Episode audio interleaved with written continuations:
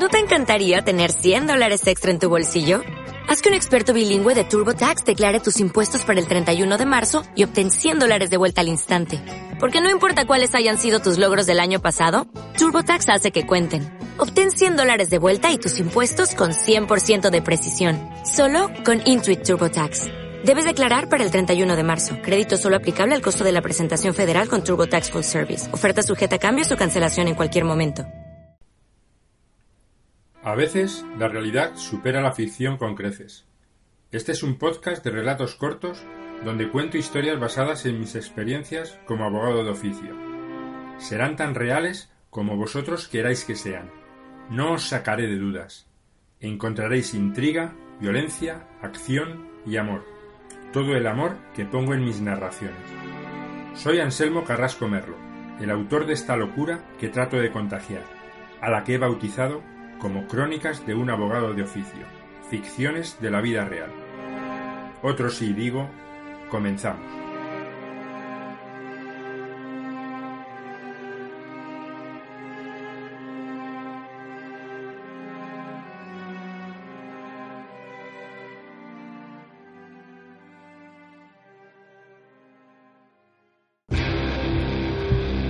Crónicas de un abogado de oficio Ficciones de la vida real. Capítulo 19. Hellraiser, primera parte. Paraidolia.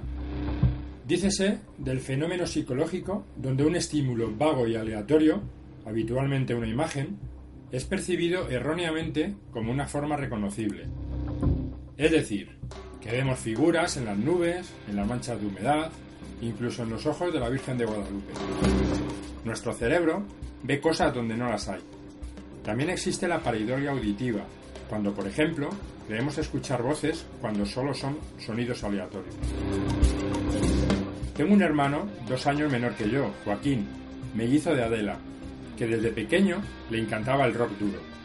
Escuchaba a todas horas ese tipo de música, que a mí particularmente me resultaba estridente, pero poco a poco le fui cogiendo el gustillo. Grupos como Megadeth, Iron Maiden, Black Sabbath, Dio, Judas Priest fueron calando en mí gracias a él. Cuando iba siendo más mayor, se dejó el pelo largo, se tatuó el brazo, se puso pendientes y vestía con sus típicos pantalones vaqueros de pitillo, camisetas con el nombre de sus grupos favoritos y sus chupas de cuero negro. Me sacaba una cabeza y cuando la gente le veía venir se cambiaba de acera por miedo a sus pintas. Es un buen tío, llanote, campechano y muy educado, desmintiendo tópicos. Es un virtuoso de la guitarra eléctrica, gracias a que se empeñó en matricularse en el conservatorio, muy a pesar de mis padres. Y formó un grupo de heavy metal con sus amigos, Pinehead. Tuvieron cierto éxito y en su círculo eran muy respetados, incluso tenían un club de fans. El nombre viene de la película de terror Hellraiser, de la que eran entusiastas. Pinehead es el nombre del cenobita con la cara llena de agujas. Hoy en día siguen haciendo sus bolos en salas de conciertos por toda la geografía española y todavía tienen sus seguidores. Un día, Joaquín me llamó por teléfono muy preocupado porque le había llegado una notificación de un juzgado donde se tenía que presentar para una declaración, él y sus compañeros de grupo. Le cité para esa misma tarde y allí acudieron como un clavo.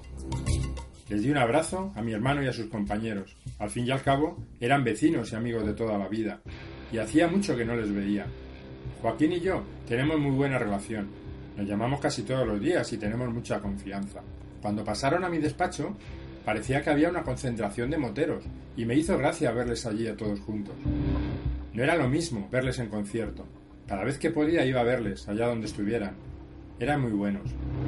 Se sentaron los cinco y Joaquín comenzó nervioso, acercándome unos papeles. Mira, Juanan. Así me llamaban los más allegados. Esto nos lo han notificado a todos ayer. Eché un vistazo a las notificaciones y les emplazaban para la semana siguiente a declarar en calidad de imputados por un delito de inducción al suicidio, a los cinco. Era un delito por el que podían entrar a prisión si se demostraba, por lo que no era ninguna tontería, pero me parecía cómico ver a cinco tíos como cinco castillos, con esa estampa de tíos duros, temblando de miedo. Entiendo que estéis asustados, no es para menos. Aquí no pone nada más, solo es una notificación para que vayáis al juzgado a declarar. Pero no adelantemos acontecimientos. Voy con vosotros ese día. Yo iré un poco antes para instruirme y después os digo. Así quedamos. Por lo que pasada la semana, me presenté en el juzgado para echar un vistazo al expediente.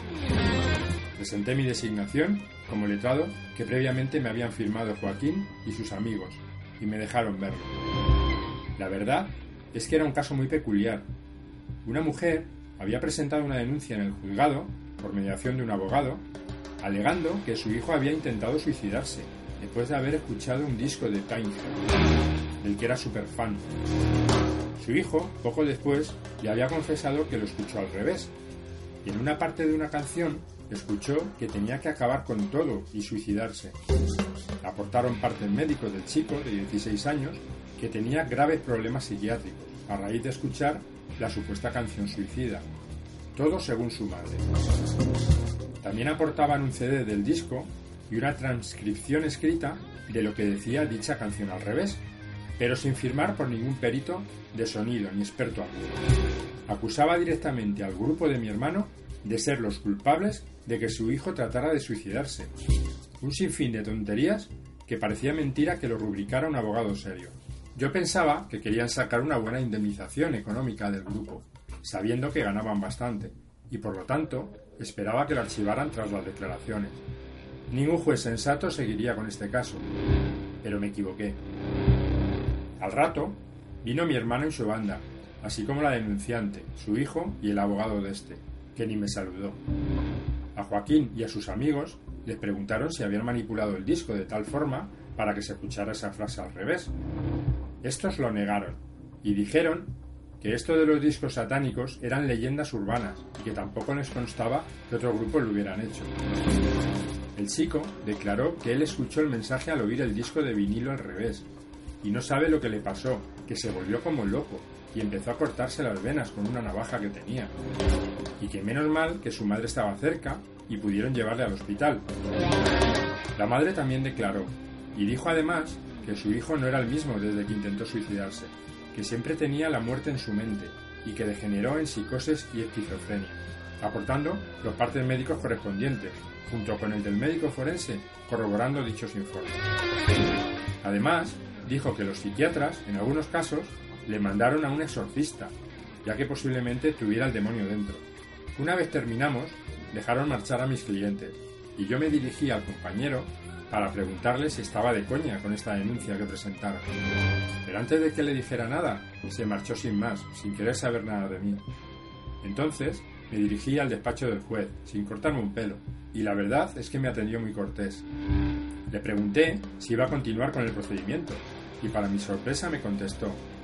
Es un tema que quiero llevar hasta el final. Nunca se me ha dado un caso como este y tengo curiosidad de ver cómo termina. Pero no se preocupe, cuando llegue al penal seguro que lo archivo. Ya, pero yo me quedé con la duda. Así que hice copia del expediente y cuando llegué al despacho hice un escrito pidiendo que un perito realizara un informe sobre el disco maldito y concretar si de alguna forma se ha logrado intercalar este mensaje o es fruto de la casualidad. También pedí oficiar al centro psiquiátrico de donde era tratado el chico para que enviaran todo tipo de informes médicos del chaval. No quería pillarme los dedos. Después llamé a mi hermana, la psicóloga. Hola hermana, ¿estás al corriente de lo que le pasa a tu hermano mellizo? Algo me ha contado, dime. Le conté lo ocurrido y le pedí que si conocía algún psicólogo o psiquiatra que conociera de estos temas. Me contestó que haría unas llamadas y me diría algo. A las dos horas más o menos, me llamó Adela y me dio el teléfono de un psiquiatra amigo suyo especializado en esquizofrenia. Pero este procedimiento no debería llegar a ningún lado. Es una locura que le condenen por algo así. Ya, pero el juez quiere llegar hasta el final, no sé el motivo. Él me ha dicho que por curiosidad, no sé qué interés tiene. Te mantendré informada. Haz lo posible para que no le condenen, por favor. Yo te ayudaré en todo lo posible. Nos despedimos y llamé al amigo de Adela. Saltó el buzón de voz y no me lo cogió en todo el día. Ya lo intentaría al día siguiente. Me dejé caer en mi sillón, sopesando lo que estaba ocurriendo. No había por dónde cogerlo. Estuve buscando jurisprudencia sobre temas parecidos, pero no encontré nada. Este procedimiento iba a sentar jurisprudencia al respecto, esperando que fuera favorable para nosotros. Al día siguiente me llamó el amigo de Adela. Hola, soy Adolfo, el amigo de tu hermana. Perdona, es que ayer estuve muy liado y no pude cogerte el teléfono. Se disculpó. No hay problema, te agradezco que me atiendas. Le expuse más o menos el asunto, ya que mi hermana ya le explicó y me preguntó extrañado. Pero no hay informes médicos anteriores a cuando se produjeron los hechos, antes de que el chico escuchara el disco. Me resulta muy extraño que no haya ninguno. Los informes son de un centro privado muy específico donde tratan estas enfermedades. Hay otro centro público de la ciudad donde también lo tratan, que es donde yo trabajo ahora mismo. Y casi todos estos casos vienen aquí. Dime el nombre del joven, intentaré hacer unas averiguaciones.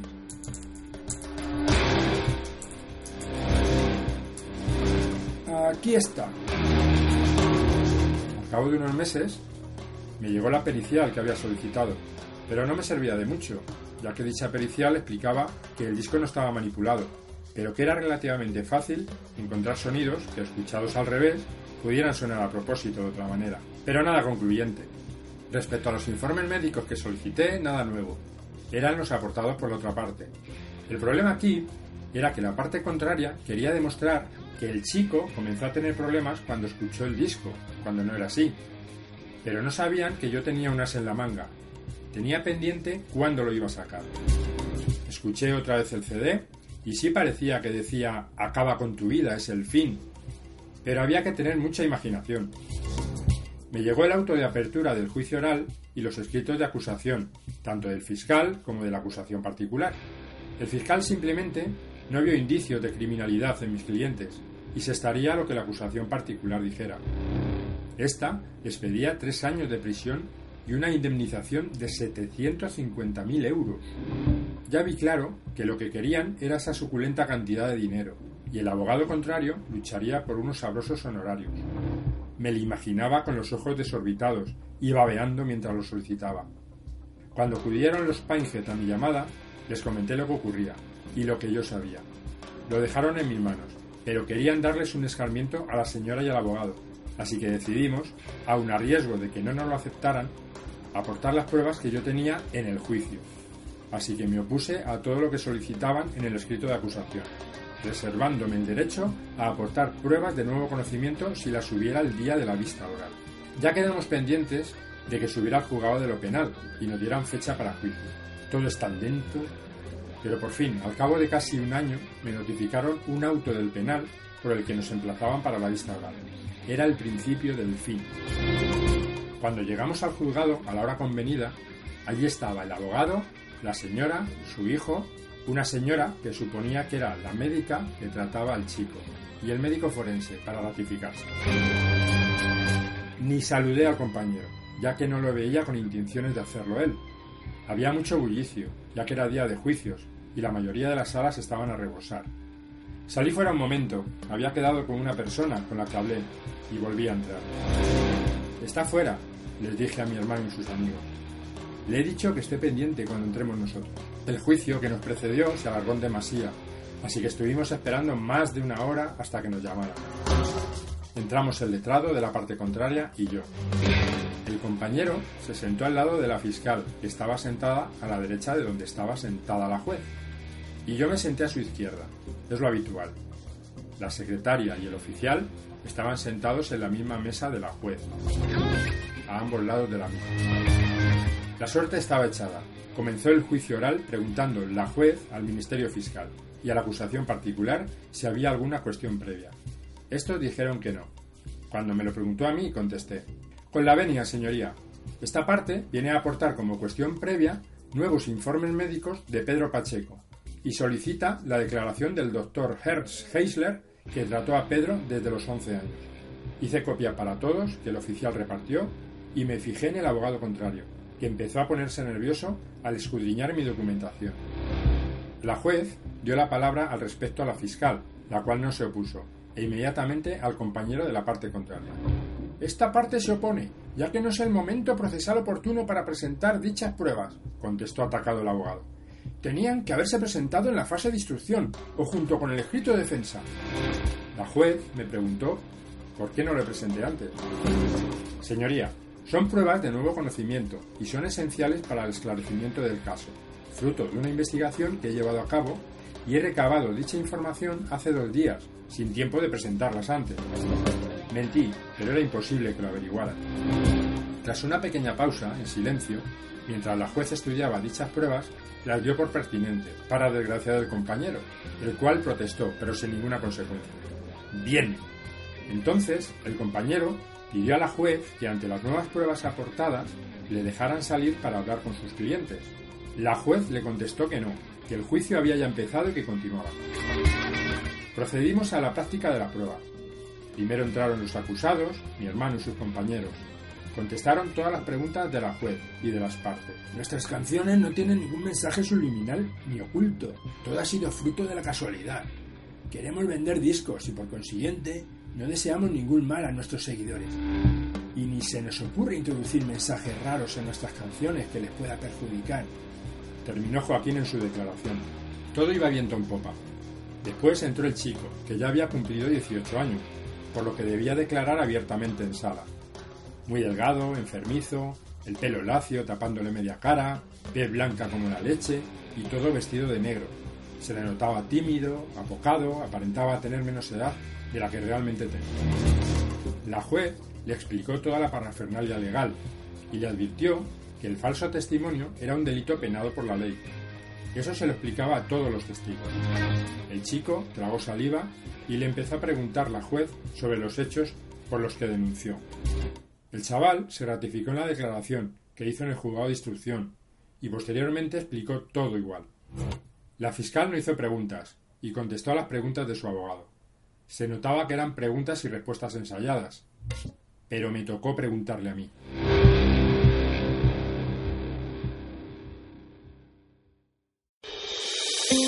Cuando tienes un problema o necesitas asistencia jurídica, no buscas soluciones estereotipadas. En Asesoría Genfis contamos con expertos en derecho penal y privilegiamos la atención personal cercana e inmediata. Agenfis.com. Llámanos al 91 677 2215 o ven a vernos a nuestro despacho en Torrejón de Ardoz, en la calle San Isidro número 1, primero derecha, junto a la Plaza Mayor. Experiencia y ética profesional a tu servicio.